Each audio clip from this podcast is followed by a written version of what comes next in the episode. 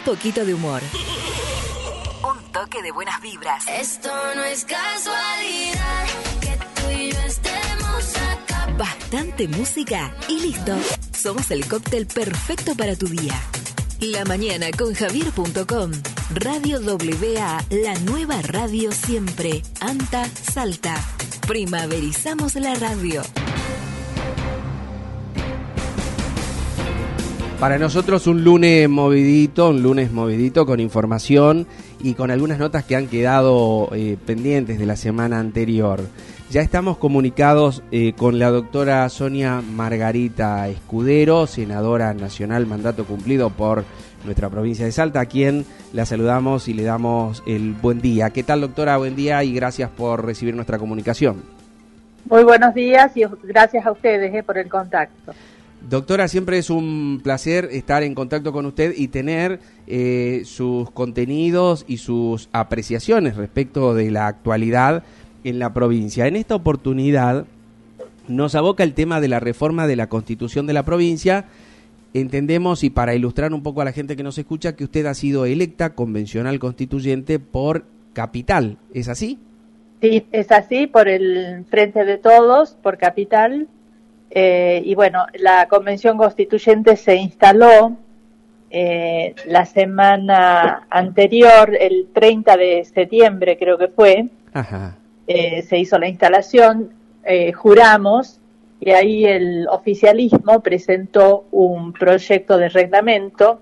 La, recordemos que la ley que aprobó la necesidad de la reforma estableció que nosotros nos regiríamos por el reglamento de la Cámara de Diputados, pero que podíamos introducirle modificaciones, de modo que eh, lo que trabajamos esta última semana fue justamente en un reglamento, que es muy importante porque son las reglas con las que se va a regir la convención. Y estas reglas tienen que ser claras, transparentes y previsibles. Y son el modo en que eh, los eh, parlamentos, ¿no? todas las asambleas democráticas, eh, estas reglas tienen que garantizar que las mayorías no avasallen a las minorías. Por eso era un tema que había que analizarlo con mucho detenimiento. Eh, de este modo, entonces, doctora, ya está trabajando la convención constituyente. ¿Y en qué espacio físico lo están haciendo? Todo va a funcionar en la legislatura provincial. el oficialismo se apuró a a instalar la convención, pero no hay nada implementado. Y esto quiebra ¿no? El, el, principio de igualdad y de libertad y autonomía que deben regir a los convencionales constituyentes. ¿no? Fíjese, nosotros no representamos al partido por el que fuimos electos, representamos al pueblo que nos eligió. Ah, ah, Entonces tiene que haber una garantía de igualdad. Entonces la primera desigualdad que estamos viendo es que, bueno, la mayoría de los convencionales electos por el oficialismo son diputados, son senadores, son ministros, es el vicegobernador. Claro. Por el otro lado, bueno, estamos los que no estamos en el gobierno, que donde obviamente hay personas que necesitan eh, por lo menos la compensación de los gastos para llegar alta a funcionar en la convención constituyente. Es algo que no estaba implementado, no está implementado aún. Así que el primer consenso al que llegamos es para los convencionales constitucionales constituyentes electos del interior, que no son funcionarios, solamente para los del interior no funcionarios tiene que implementarse una partida de compensación de gastos. Fíjese, tenemos convencionales de Orán, de Tartagal, no es fácil llegar a Salta. Y si esta fuera, porque hemos aceptado ser candidatos sin cobrar, o sea, los convencionales constituyentes no cobramos un centavo por nuestro trabajo. O sea, un sueldo no cobran. No, no hay sueldo, no hay dieta, no hay nada. Pero el que es del interior le tienen que compensar los gastos para llegar, porque si no, el oficialismo asegura, porque tiene los recursos, ¿no? Porque maneja el gobierno, que todos lleguen y dejan que los del interior, si no pueden llegar, que no lleguen. Eso sería una convención constituyente completamente ilegítima porque sería solo para ricos Solo pueden participar y hacer oír su voz los que tienen los medios económicos para llegar. Y usted sabe el resultado, ¿no? Cuando son solo los ricos los que hacen la ley, y en este caso algo muy más grave, la Constitución. Doctora, usted habló de un concepto muy importante que es una vez que ustedes fueron electos convencionales constituyentes, tienen que sacarse la camiseta del partido. ¿Usted cree, usted cree que en el resto de, de los convencionales se va a dar esa tal vez utopía que nosotros podemos pensar como ciudadanos comunes? Eso va a ser muy difícil para los oficialistas, obviamente, porque si tienen al lado un ministro, un vicegobernador, o sea, les va a ser muy difícil actuar con libertad, ¿no? Y eso es algo que tendremos que analizar. Los convencionales constituyentes tenemos que pensar que estamos trabajando para mejorar las instituciones para los próximos posiblemente 20 o 30 años, porque es el espacio de tiempo que pasa, el, el tiempo que pasa entre cada convención eh, constituyente. eh, entonces hay que pensar en el futuro, hay que pensar en las próximas generaciones y por eso es una convención que tiene que hacer el esfuerzo de que lo que se apruebe sea por amplios consensos, si no perdería legitimidad.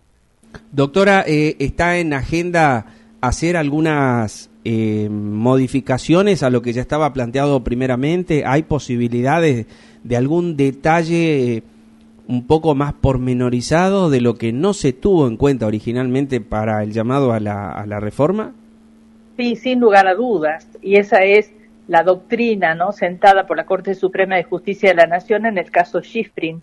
Ahí en, en ese caso Schifrin se objetaba eh, la constitucionalidad de algún artículo de la introducido en la Constitución del 94 porque no había estado originalmente habilitado en la ley que declaró la necesidad de la reforma, ¿no? Y ahí la Corte es muy clara. O sea, declarar la nulidad de cualquier ley es algo que tiene que ser el último extremo. Mucho más cuando se trata de una constitución, de un artículo de una constitución. Entonces dice, a menos que haya un apartamiento, ¿no? ostensiblemente grave de los puntos habilitados o que se afecte el sistema republicano o que se afecten derechos fundamentales, hay que tener en cuenta la legitimidad con la que actuaron los convencionales constituyentes elegidos por el voto popular. Y pone ejemplos muy claros, ¿no? Eh, la ley que declaró la necesidad de la reforma constitución, de la Constitución Nacional 1994, por ejemplo, no habilitó la incorporación de los tratados de derechos humanos a la Constitución. Y sin embargo, los convencionales constituyentes lo hicieron, porque no se había visto en el momento de la ley, pero después se ve sobre la marcha en las discusiones qué paso importante sería, ¿no es cierto? Y qué beneficio para la ciudadanía esta incorporación y se hizo. Otro punto que no estaba habilitado era el reconocimiento de que los recursos naturales pertenecen a las provincias, uh -huh. con lo cual toda la actividad minera pasó a ser del gobierno de las provincias. O sea que es muy importante tener en cuenta que la Convención Constituyente, dentro de los puntos habilitados, es soberana y podrá incorporar aspectos que no fueron vistos obviamente por la ley que declaró la necesidad de la reforma. En esta reforma, doctora, también mmm, va a haber un punto eh, importante guiado, usted hablaba de los recursos naturales, estamos hablando también y viendo las noticias de lo que sería el oro blanco, el litio, que es eh, en el futuro la explotación minera que asalta y a las provincias del norte le puede dar eh, el valor que necesita en cuanto al crecimiento para nuestro, para nuestro norte.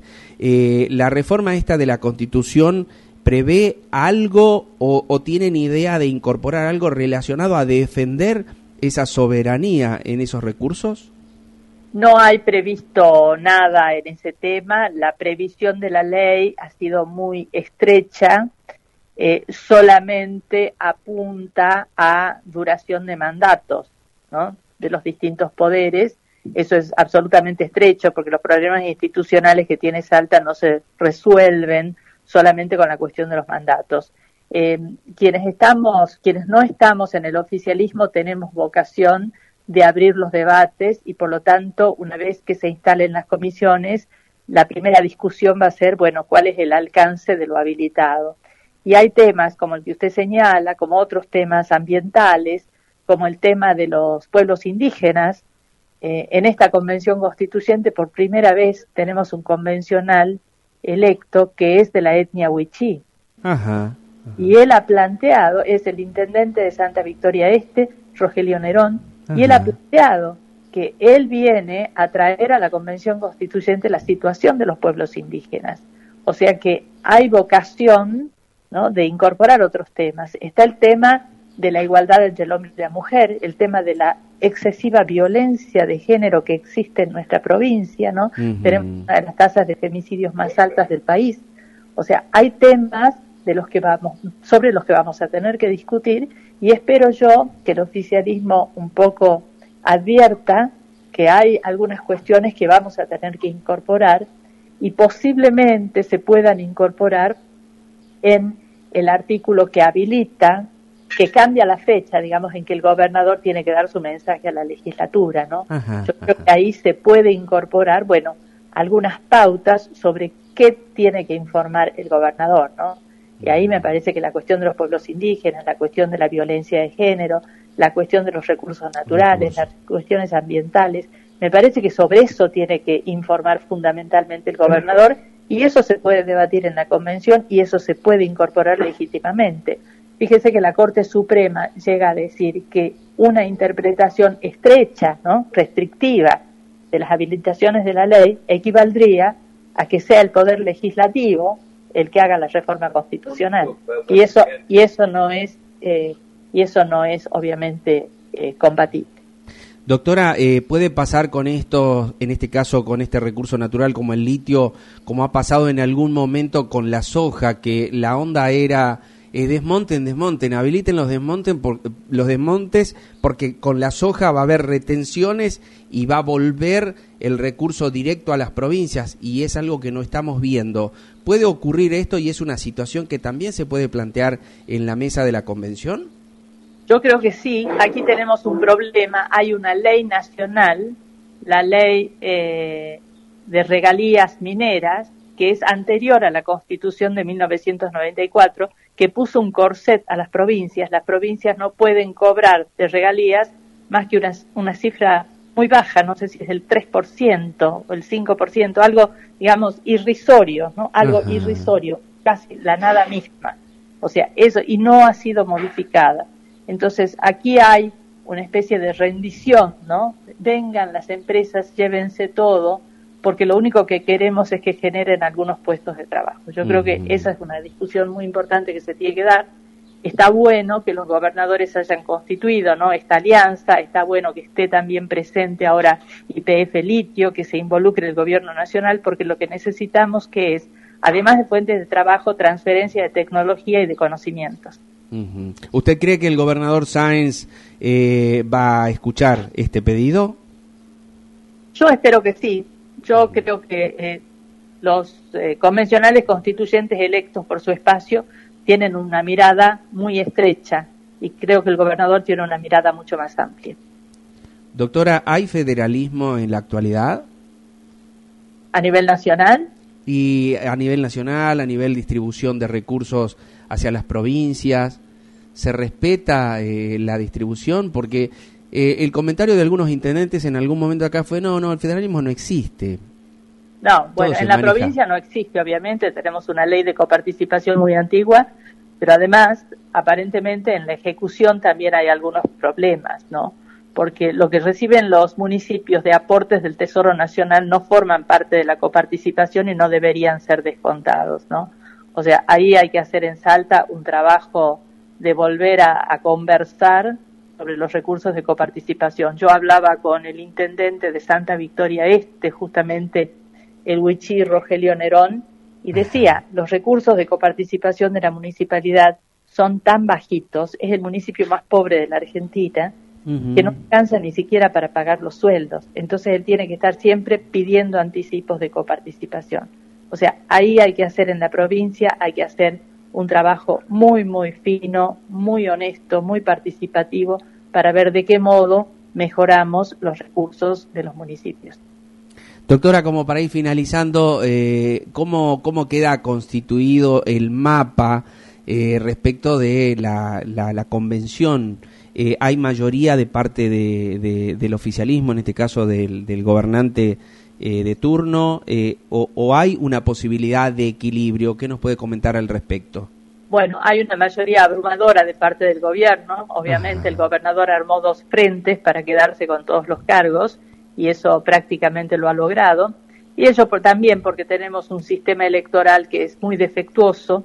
La ley decidió que los convencionales fuéramos electos de la misma forma que los diputados.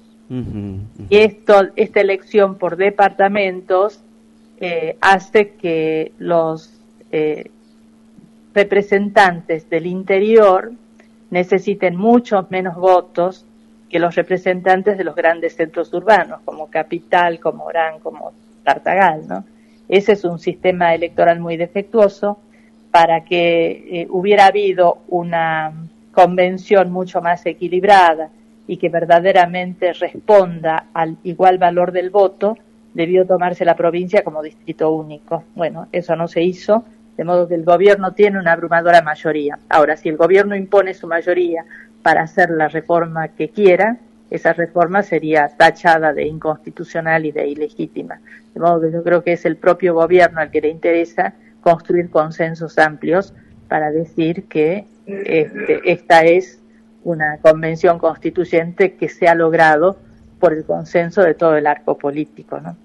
Doctora, ese tema que usted puntualizaba fue cuestionado también en relación a que eh, podía haber poblaciones que se quedaban sin voz y representación en la convención. ¿Cuál es su mirada eh, respecto a- al concepto que nos transmitió recién?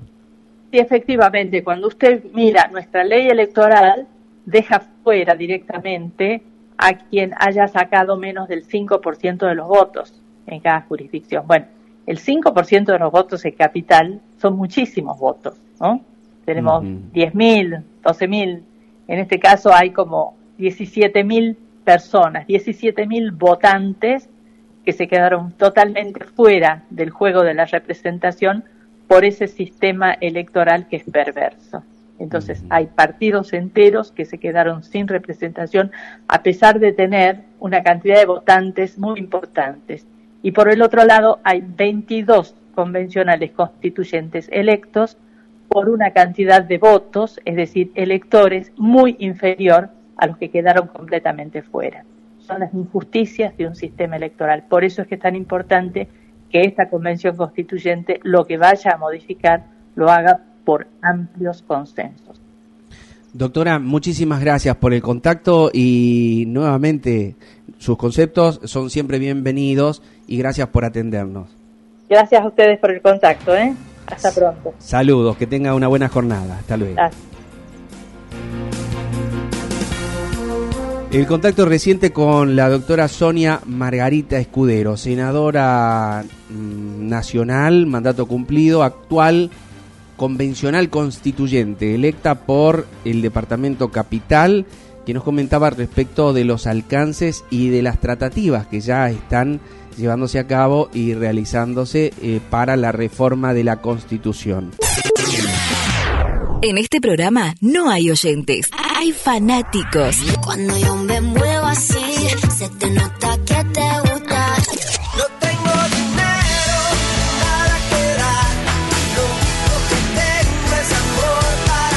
Contactate ya mismo. WhatsApp 3877 456307. Web www.radiowa.com.ar. Temporada Primavera 2021.